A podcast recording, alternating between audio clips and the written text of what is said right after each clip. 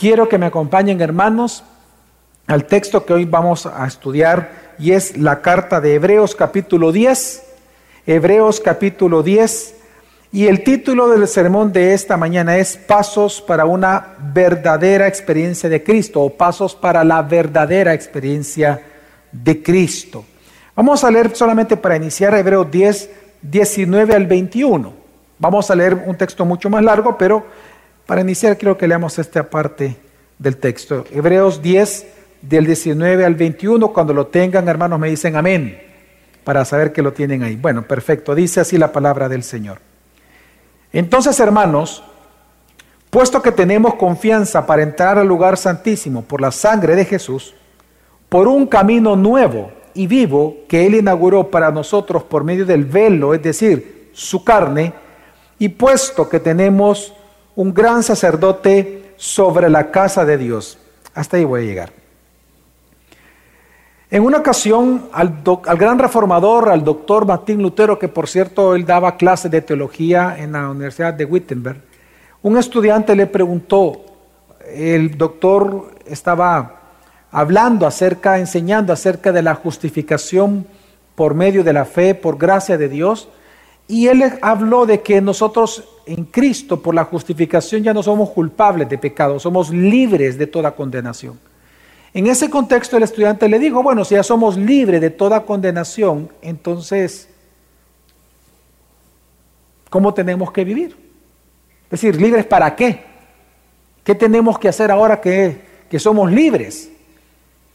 Y el doctor Lutero le respondió, ahora entonces tú eres libre para amar, libre para servir a Dios, libre para servir en la iglesia, libre para adorar, libre para darle la gloria a Dios. Porque resulta que es la esclavitud al pecado lo que nos impide obedecer los mandatos que aparecen en la Escritura, siendo el principal de ellos creer en Jesucristo para salvación, creer que Él murió y resucitó por nuestros pecados.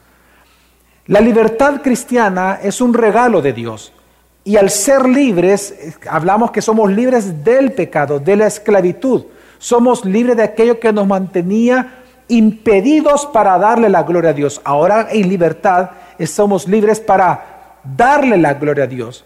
Es en este tema y en ese contexto de la reforma es que también surgió en aquel momento una muy famosa frase, que somos que ya no somos esclavos de nadie, pero somos siervos de todos.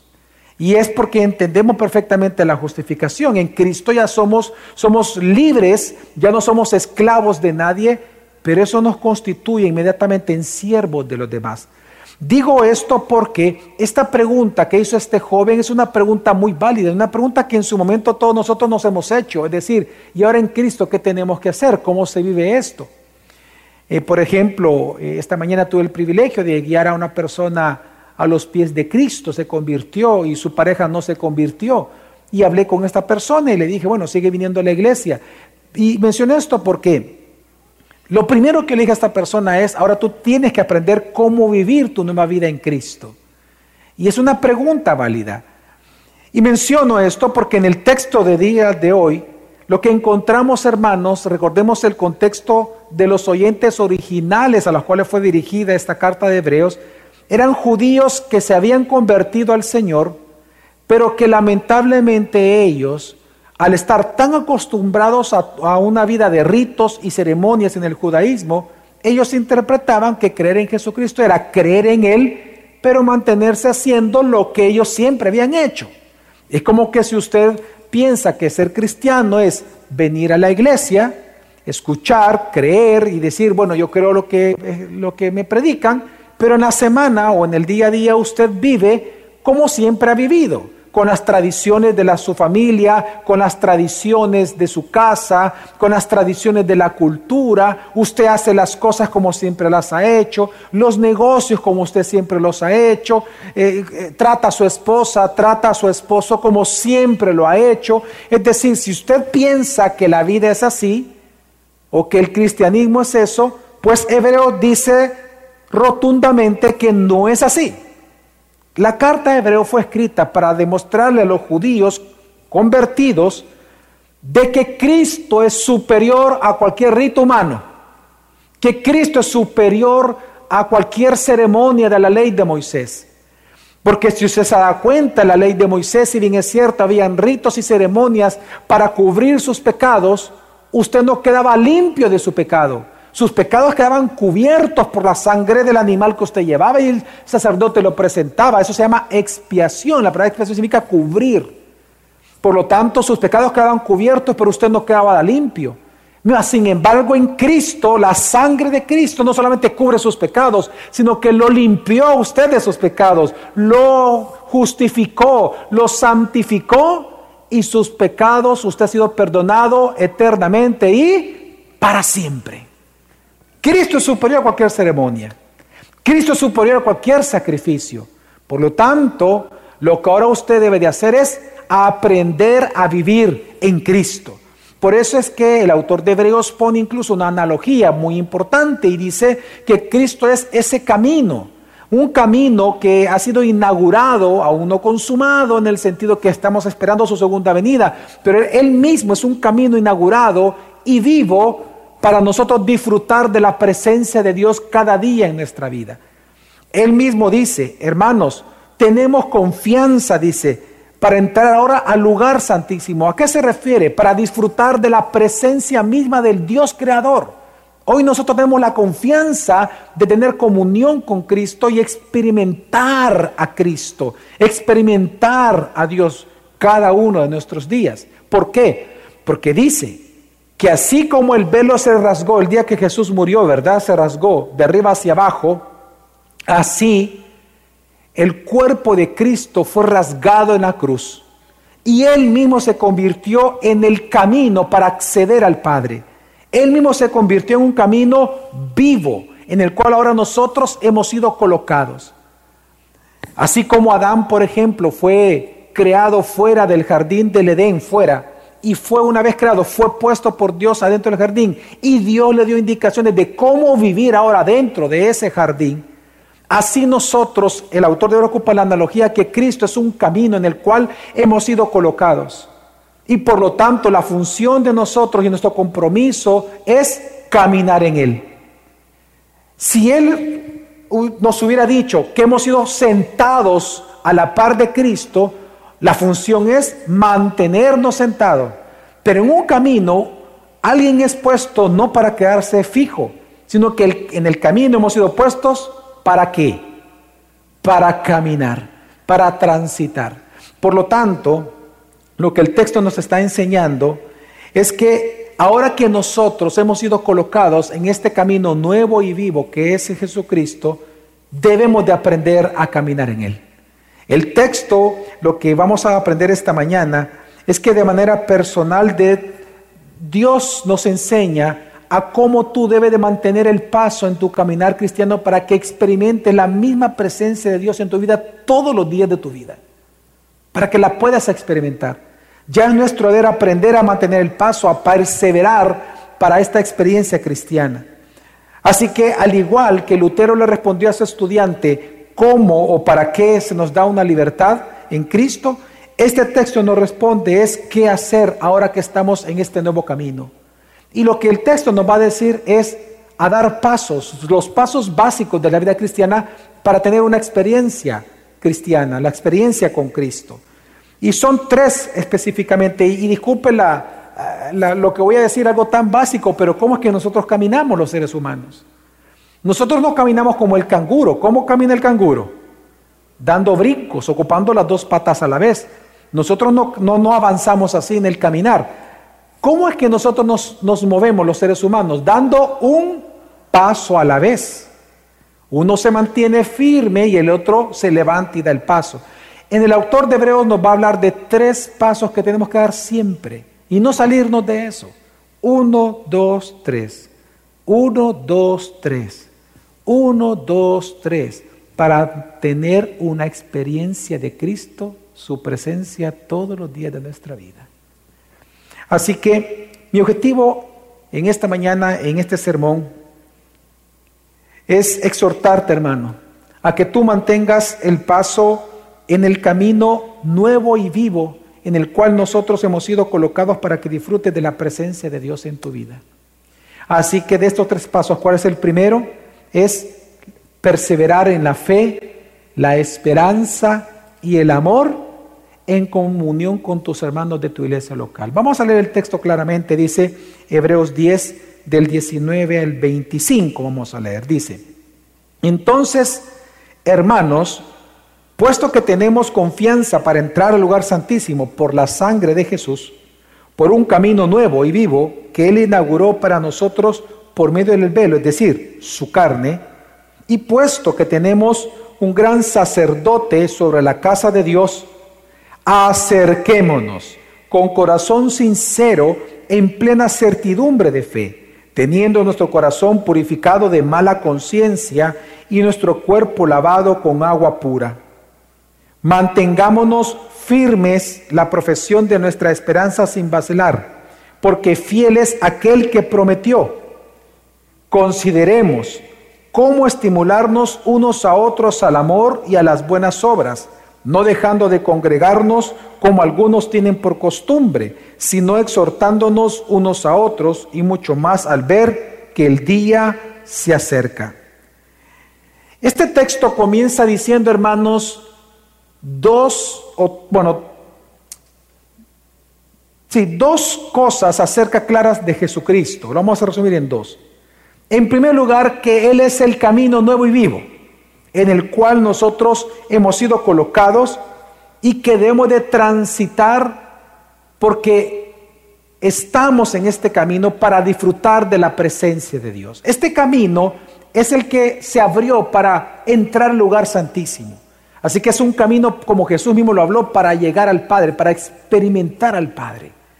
Es un camino para nosotros tener una experiencia de Cristo, una experiencia cristiana real, una experiencia de la misma presencia de Dios en nuestra vida. Pero en segundo lugar, también el texto nos, dice que Jesús es el sacerdote, un sacerdote en la casa de Dios.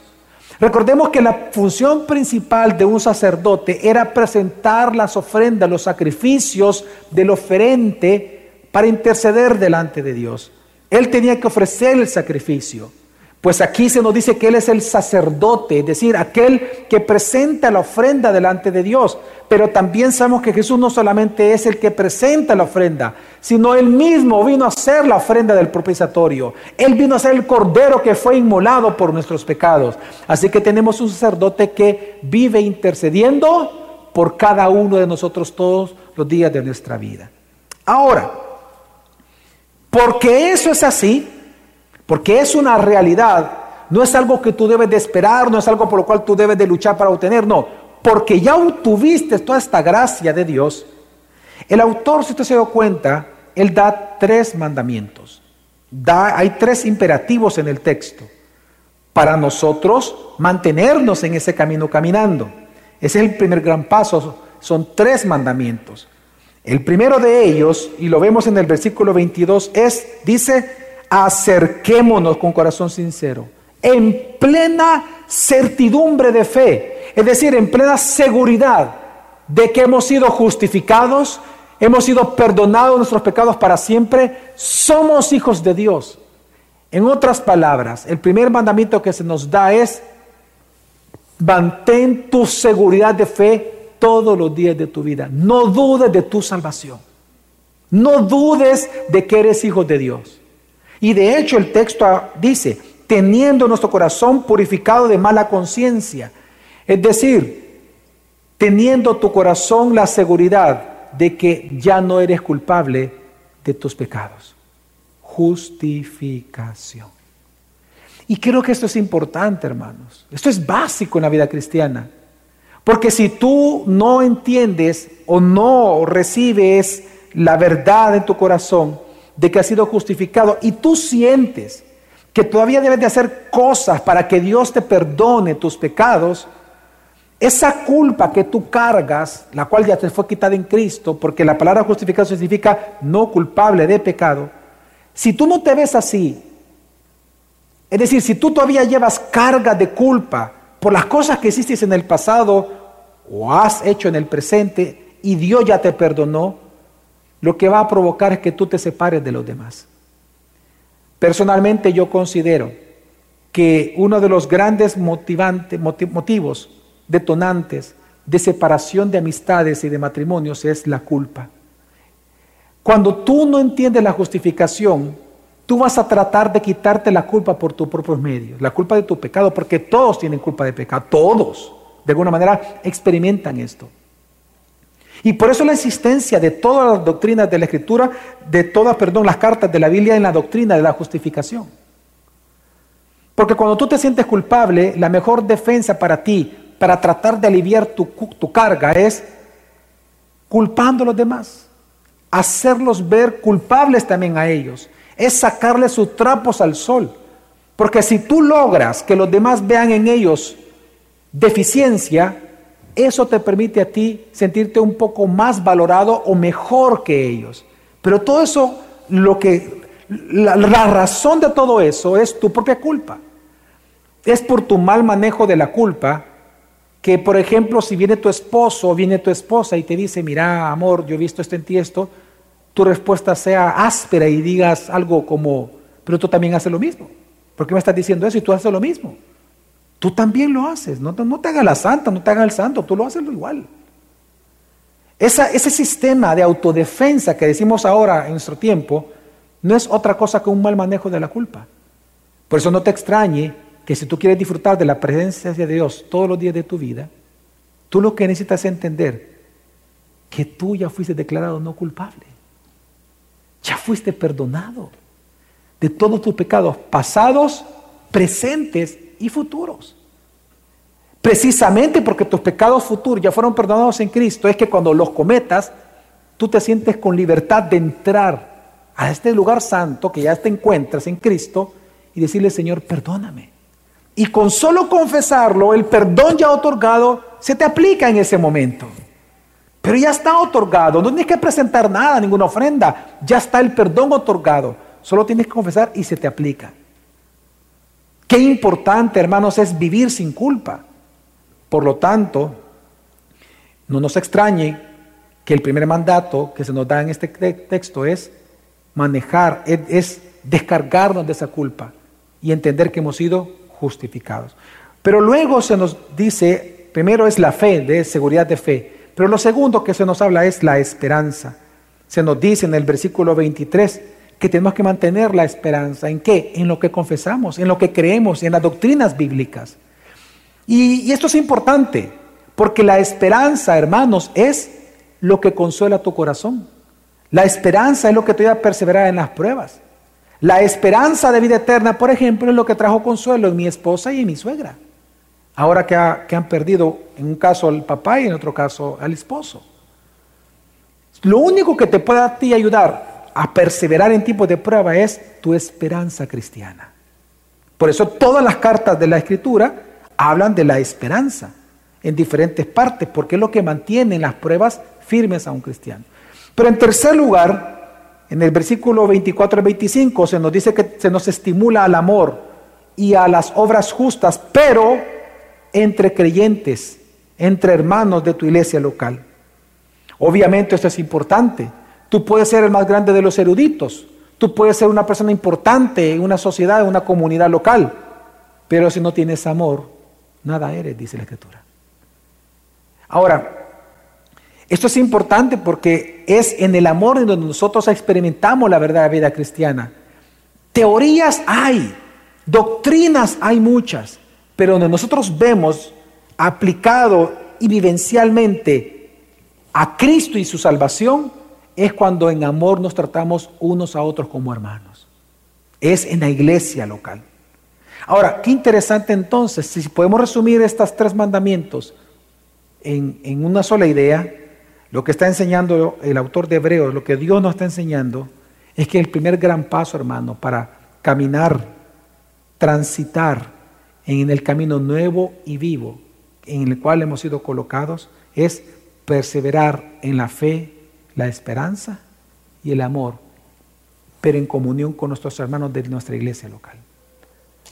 Y es que estas tres cosas, hermanos, son virtudes, no son habilidades humanas. Una habilidad humana, por ejemplo, es cocinar, andar en bicicleta, silbar, bailar. Una habilidad es algo aprendido, un ser humano lo puede aprender.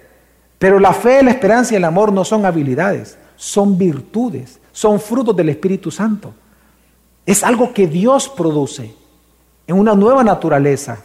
Por lo tanto, lo que está enseñando la Escritura, que el primer gran paso para perseverar en este nuevo camino que es Cristo y experimentar la presencia de Dios en nuestra vida todos los días es la vida comunitaria, la vida en comunión con tu iglesia local, en fe, en esperanza y en amor.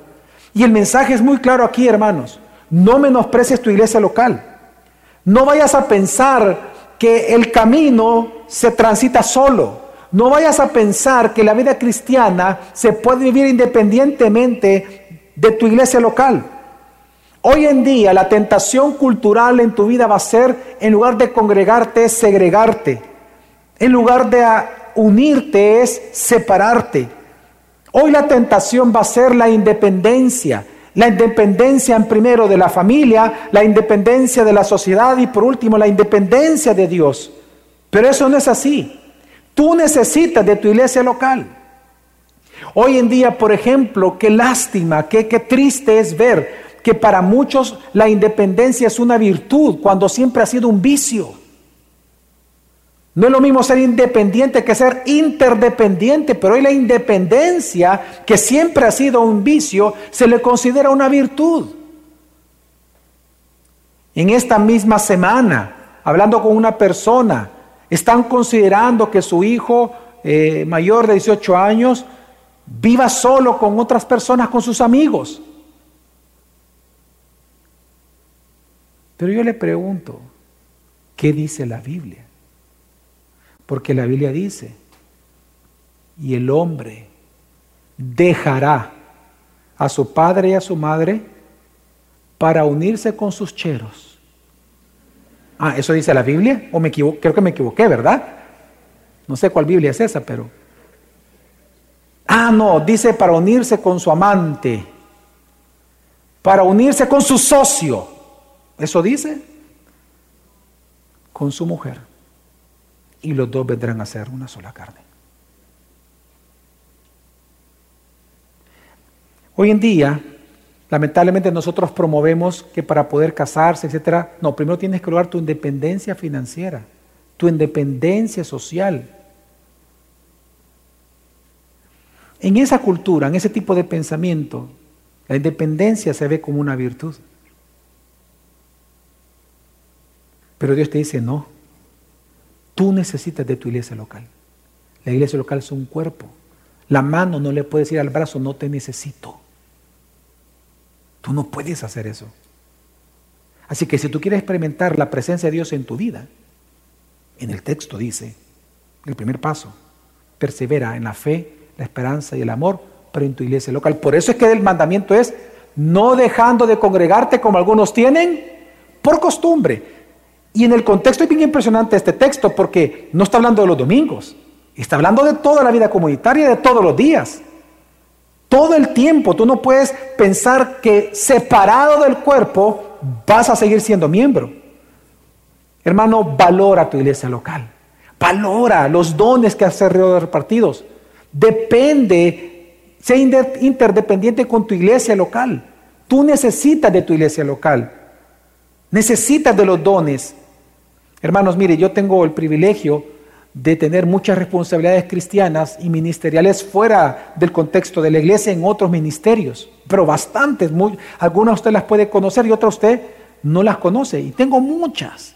Me han hecho ofrecimientos interesantes que uno puede decir, wow, qué importante esto para el, para el reino de Dios, pero para serle honesto, entre todas las responsabilidades que tengo, mire, nada se compara con servir, con amar, con reír, con hablar, con enseñar, con aprender, con tener comunión con iglesia local.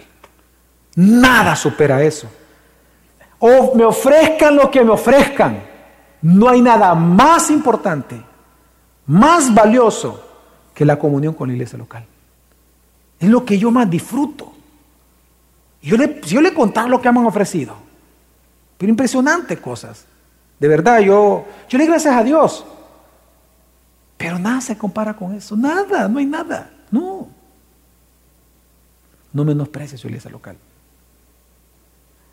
No, no menosprecie el valor de la iglesia local. Más bien, persevere en la fe, la esperanza y el amor con sus hermanos. Amén. Amén, hermanos. Ahora, ahora.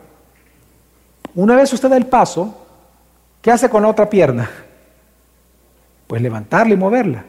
¿Cuál es el segundo paso? Una vez ya dio el primero. El segundo es no pecar deliberadamente, no haciendo esto. Vamos a ver lo que dice el texto, un texto importantísimo entender y muy delicado. Hebreos 10, 26, 31 sigue diciendo la palabra de Dios. Porque si continuamos pecando deliberadamente, después de haber recibido el conocimiento de la verdad, ya no queda sacrificio alguno por los pecados, sino cierta horrenda expectación de juicio y la furia de un fuego que ha de consumir a los adversarios. Cualquiera que viola la ley de Moisés muere sin misericordia por el testimonio de dos o tres testigos. ¿Cuánto mayor castigo piensan ustedes que merecerá el que ha pisoteado bajo sus pies al Hijo de Dios y ha tenido por inmunda la sangre del pacto por la cual fue santificado y ha ultrajado al Espíritu de gracia? Pues conocemos a aquel que dijo, mía es de la venganza, yo pagaré y otra vez el Señor juzgará a su pueblo. Horrenda cosa es caer en las manos del Dios vivo. Miren, un resultado, hermano, lógico, natural, de cuando usted menosprecia la palabra, menosprecia discipularse, menosprecia su iglesia local, menosprecia congregarse, tener comunión real entre semana con su iglesia local, un resultado natural es pecados deliberados. Pecados deliberados. Nosotros los cristianos pecamos la mayor parte del tiempo con pecados no deliberados. Por ejemplo, cuando usted es reactivo, la mayor parte del tiempo somos reactivos y ahí donde pecamos. Viene alguien y lo ofende a usted, usted tiene dos opciones, bueno, tres opciones. En resumen, dos. O usted le devuelve la ofensa o usted se queda callado por motivos de prudencia, por motivos de gracia o por cualquier otro motivo, porque tal vez es más grande que usted, le puede pegar. Pero tiene dos opciones. O ofende o se calla. Muchas veces usted habla y usted ofende. Pero yo le aseguro que en cuestión de segundos, sino que en el instante usted sabe que está pecando. Usted lo sabe. Y si no, después de un par de minutos usted va a decir, la regué. No tendría que haber dicho eso. Y entonces viene su confesión de pecados, porque pecó. ¿Estamos de acuerdo, hermanos? Así es como pecamos los cristianos la mayor parte del tiempo. Pero hay momentos en la vida en donde usted peca deliberadamente. Pecados deliberados. Que en el contexto que estamos hablando es cuando usted decide no amar a sus hermanos de la iglesia, por ejemplo, el chisme. Cuando usted hace meme o burla de su discipuladora, de su discipulador. Cuando usted no se congrega entre semana, cuando usted no le importa discipularse con sus hermanos de su iglesia local. Usted tal vez ha venido a la iglesia por años, por meses, y a usted no le interesa discipularse. Usted no le interesa tener comunión con sus hermanos, con otros miembros del mismo cuerpo. Cuando usted no los ama, cuando no les importa la vida de ellos, solo la suya. Cuando usted, por ejemplo, duda de su propia salvación y con intención, sabiendo la doctrina, usted sigue diciendo que no, que no es así. Son pecados deliberados. Pero también son pecados deliberados, ahora sí, todos aquellos que usted comete voluntariamente. Adulterio, fornicación, son pecados deliberados. La mentira, son pecados que usted lo hace con conciencia. Usted sabe que está mintiendo. Ahora, ¿Cuál es entonces el segundo paso? El segundo paso que dice Dios es, evita los pecados deliberados. Ahora la gran pregunta es, ¿por qué? Mm. Porque dice Dios, porque al no haber ya más ofrenda por el pecado, porque Cristo murió una vez y para siempre, su ofrenda fue presentada una vez para siempre, murió y resucitó. y solo se requiere un sacrificio, es decir, no haber otro más, al ya no haber otro sacrificio por tus pecados deliberados, solo te queda una cosa, una horrenda expectación de juicio. En otras palabras, al no haber otra ofrenda por el pecado, si tú pecas deliberadamente, Dios va a considerar tu pecado deliberado como tres cosas. Pisotear al Hijo de Dios, miren qué fuerte, pisotear a Jesucristo, tener por inmunda su sangre, terrible, y burlarte del Espíritu de gracia. Entonces Dios, al ya no haber una ofrenda más por tus pecados, solo tiene una opción. Disciplinarte severamente. ¿Y qué es la disciplina severa de Dios? Es enfermedades, debilidades y por último, la muerte, cortarte de sobre la faz de la tierra antes, decimos nosotros, de tiempo, para que ya no te sigas corrompiendo más porque tú eres un hijo de Dios. Ahora, déjame explicarte por qué Dios hace esto y cómo funciona esto. Y es que en el Antiguo Testamento, hermanos, no había, usted puede buscarlo y constatarlo, de toda la ley de Moisés, de todos los mandatos que hay de presentación de sacrificios u ofrendas, en el Antiguo Testamento no había ni una sola ofrenda y ni un solo sacrificio para el perdón de pecados deliberados. La paga de los pecados deliberados era la pena de muerte. Y es lo que está citando el autor de Hebreos cuando dice que Moisés, en la ley de Moisés, él aceptaba, cuando él aceptaba el testimonio de dos o tres de alguien que había violado la ley, es decir, con voluntad violó la ley, era la pena de muerte. Y eso es impresionante entenderlo. Por eso es que el rey David, cuando él pecó adulterando con Betsabé, no lo hizo sin intención. Con intención la vio, la estuvo contemplando y luego la llamó y con intención mandó a matar a Urias, su esposo. Cuando él pecó y se dio cuenta de que él había pecado deliberadamente, por eso es que él se derrumbó, porque él sabía que no había ninguna ofrenda para que él fuera perdonado, sino que él sabía que iba a morir. Y por eso es que lo único que pudo decir el Señor es, yo sé que tú no aceptas ningún sacrificio. No hay, porque él sabía que no había ni uno que me pueda perdonar. Pero un corazón contrito y humillado, jamás tú lo vas a menospreciar. No le quedó más que un solo remedio, arrepentimiento. Y Dios aceptó. Por eso se dice que David tenía el corazón según, conforme al corazón de Dios, una vida conforme al corazón de Dios. Porque él apeló a lo que él tenía que apelar, a la gracia salvadora del Señor. Hermano, y por eso el texto dice, si a los del Antiguo Testamento les pasaba eso, con violar la ley de Moisés, ¿qué te puede pasar a ti, creyente, cuando tú, habiendo sido santificado por la sangre de Cristo, la pisoteas, la tienes por inmunda y te burlas del Espíritu de gracia cuando pecas deliberadamente. ¿Qué te puede esperar?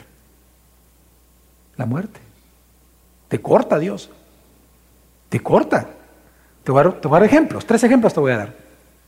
Primero, aquí un hermano nuestro que estaban eh, eh, sirviendo al Señor, que él nunca había tomado. Y no sabemos qué pasó porque no quiso decirlo. Entró una profunda tristeza, de la noche a la mañana. Y en lugar, pues le digo, de menospreciar, en lugar de confiar y contar con su iglesia local para lo que él estaba viviendo, él decidió callarse y menospreciar la iglesia local y no contarle a nadie. Y su refugio fue el trago. En solo dos semanas, él bebió tanto que murió y el diagnóstico fue por alcoholismo. Dios lo cortó para que no siguiera corrompiéndose. Y servía en iglesia. Y todos damos testimonio que era cristiano, verdadero. El otro caso, Salomón. Salomón fue un hijo de Dios, tanto que es un tipo de Cristo en algunas de las funciones diarias que él realizó, porque fue un rey de Israel. Pero usted sabe, usted recuerda cómo él murió. En el mismo capítulo donde se narra la muerte de él se nos dice de que él tenía tantas mujeres, más de mil mujeres, que él, para tener relaciones con cada una y mantenerlas agradadas, él comenzó a idolatrar, a adorar Dios, los dioses falsos de todas ellas. Y ya no adoraba a Dios, sino adoraba a estos dioses falsos. Pues Dios tuvo tal misericordia de Salomón, era su hijo, que se le apareció dos veces, dice el texto. Dos veces se le apareció. Y le dijo, deja esto. O sea, le está diciendo, arrepiéntete. Y le dijo, no. Era un viejo verde. Un viejo pícaro. Dijo, no, pues no. Lividoso. Segunda aparición. Hijo, deja esto. No lo voy a hacer. ¿Qué dice el siguiente texto? Y Salomón murió. Ahora, usted puede decir, bueno, el primer caso, pastor, es un caso de experiencia humana. O sea, es un ejemplo. El segundo es un caso del Antiguo Testamento, pero ¿y el Nuevo Testamento? Acompáñenme todos, por favor, porque no está acá. Primera de Corintios capítulo 11.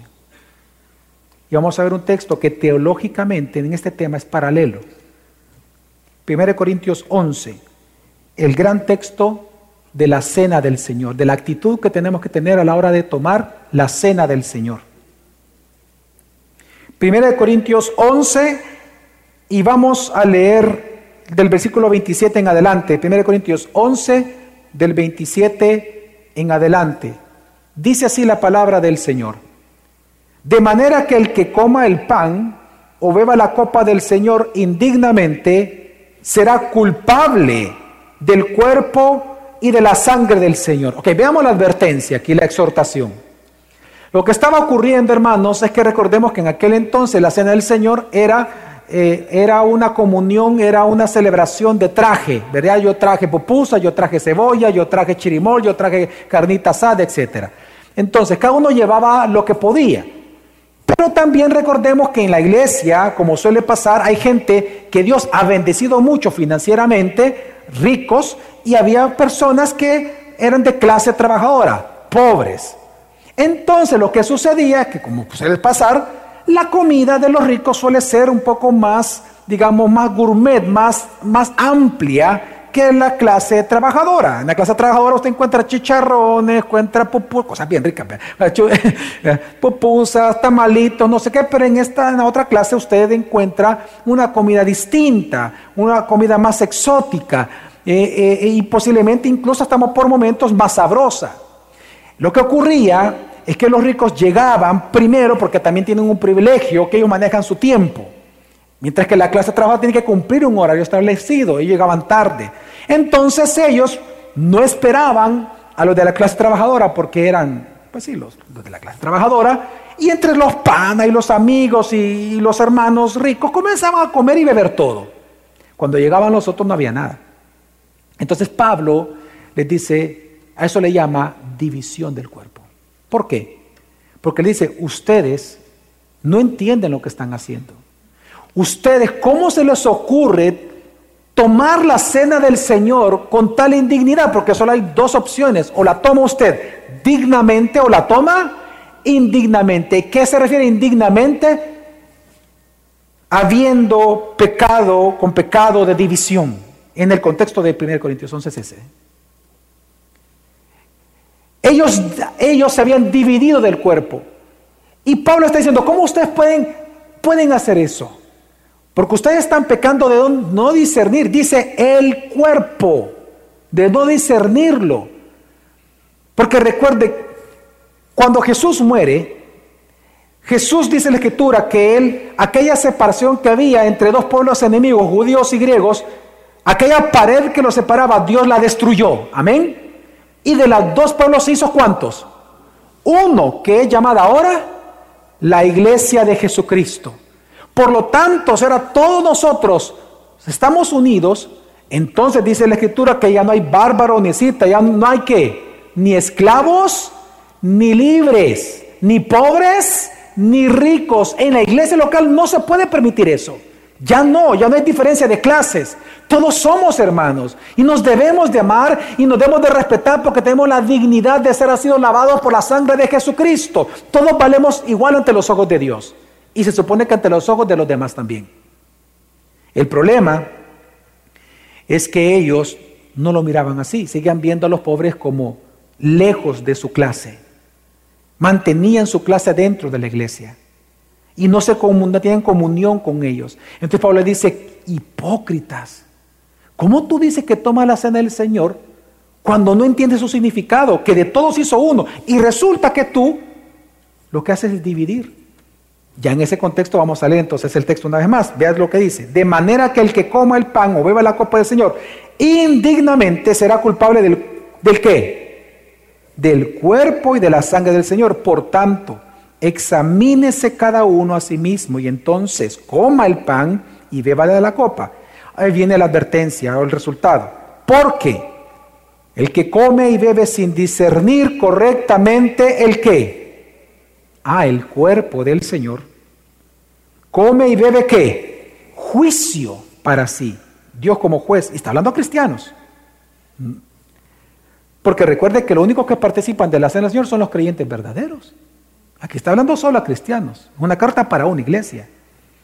Versículo 30. Por esta razón hay muchos, veamos la disciplina severa de Dios, hay muchos débiles y enfermos entre ustedes y muchos duermen, es decir, fueron cortados por disciplina, por juicio de Dios, por no discernir la cena del Señor correctamente. Pecados deliberados. Por eso es que veamos ahora el consejo que da Pablo. Pero si nos juzgáramos a nosotros mismos, no seríamos juzgados. Pero cuando somos juzgados, el Señor nos disciplina para que no seamos condenados con el mundo. Así que, hermanos míos, cuando se reúnan para comer, espérense unos a otros. Si alguien tiene hambre, coma que coma en su casa para que no se reúna para juicio. Los demás asuntos los arreglaré cuando vaya. Mire, es como que usted sea una mujer o un hombre que por chat, porque hoy es por chat, ya no es por llamada, eh, usted hace bullying de su, de su líder, de, de sus discipuladores, de su discipuladora, discipulador, se burla, se ríe, usted causa división y resulta que usted viene a la cena del Señor y la toma con toda tranquilidad. Que que usted no ha entendido. Es un pecado deliberado. Hermano, claramente la escritura, hoy vámonos a Hebreos, claramente la escritura lo que nos está enseñando es que cuando usted peca deliberadamente solo tiene una opción usted. Esperar el juicio de Dios para usted, para como creyente disciplina severa.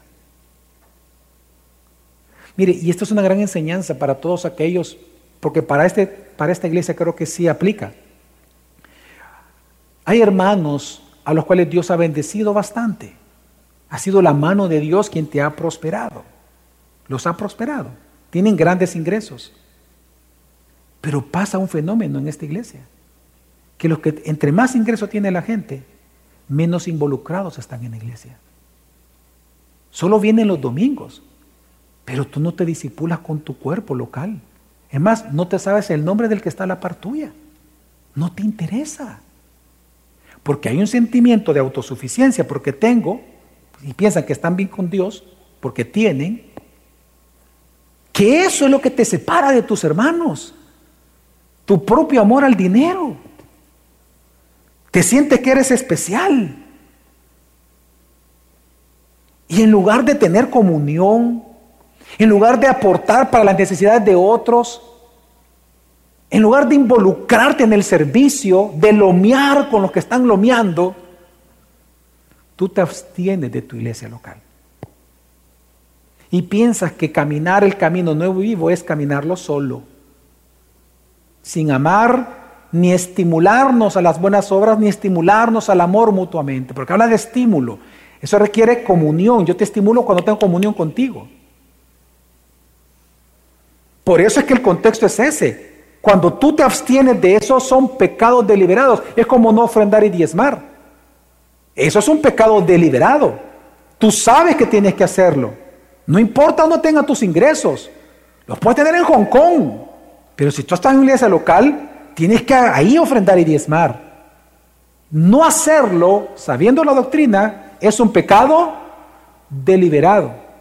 Ahora, si tú persistes en eso, una vez tú entiendes la doctrina, mm, debilidad, enfermedades y por último, la muerte de este corte y punto. Ya, hijito, ya, ya mucho fregaste, ya. ¿Verdad? Ya no, ya te estás corrompiendo más, te voy a cortar, venite conmigo. Hermanos, el tercer paso, perdón, el segundo paso es, no menosprecies la sangre de Cristo, no te burles del Espíritu de gracia y no pisotees al Hijo de Cristo, no pecando, perdón, no peques deliberadamente, mejor persevera en la piedad. Amén. Amén, hermanos. Y por último, el tercer paso, es cortito, un texto largo, pero bien obvio, porque es muy claro el texto, y es no menospreciar las recompensas eternas, es decir, perseverar. Dice versículo 32 al 39, pero recuerden, pero recuerden los días pasados, cuando después de haber sido iluminados, ustedes soportaron una gran lucha de padecimientos, por una parte siendo hechos un espectáculo público en oprobios y aflicciones, y por otra siendo compañeros de los que eran tratados así, porque tuvieron compasión de los prisioneros y aceptaron con gozo el despojo de sus bienes sabiendo que tienen para ustedes mismos una mejor y más duradera posesión. Ok, hasta ahí, hasta este momento, lo que está haciendo eh, el escritor de Hebreos es alabando a la iglesia.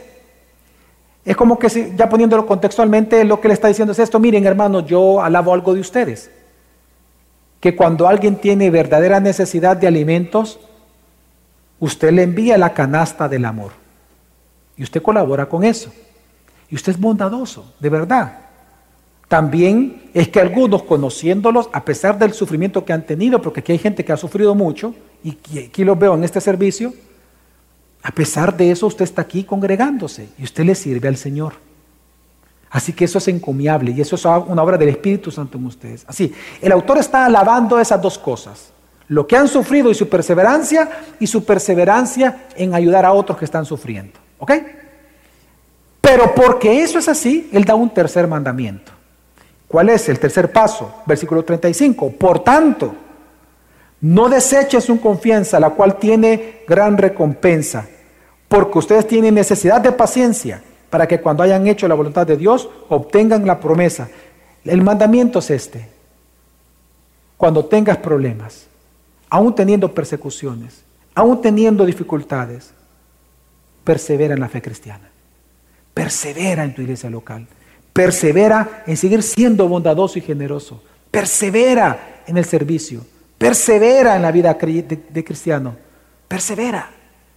Por eso tú dices, tú necesitas paciencia. No deseches tu confianza, tu perseverancia en Cristo. ¿Y cómo se hace? El mismo dice, obtengan la promesa. En otras palabras, poniendo tu mirada no en las cosas de la tierra, en lo que no tienes, en lo que pierdes, en lo que te falta, sino pon tu mirada en tu galardón, en las recompensas eternas. Por eso no es de extrañar que este texto que estoy mencionando ahorita, que estoy parafraseando, se encuentra en el siguiente capítulo, que es Hebreos capítulo 11, porque Hebreos capítulo 11 nos describe los grandes héroes de la fe, que se mantuvieron caminando en el camino de la fe, dando paso a paso, a pesar de las pruebas, a pesar de que fueron serruchados, que fueron decapitados, que sufrieron enfermedades de muerte, pero que se mantuvieron firmes caminando como viendo al invisible. Por eso el siguiente capítulo, el capítulo de los héroes de la fe.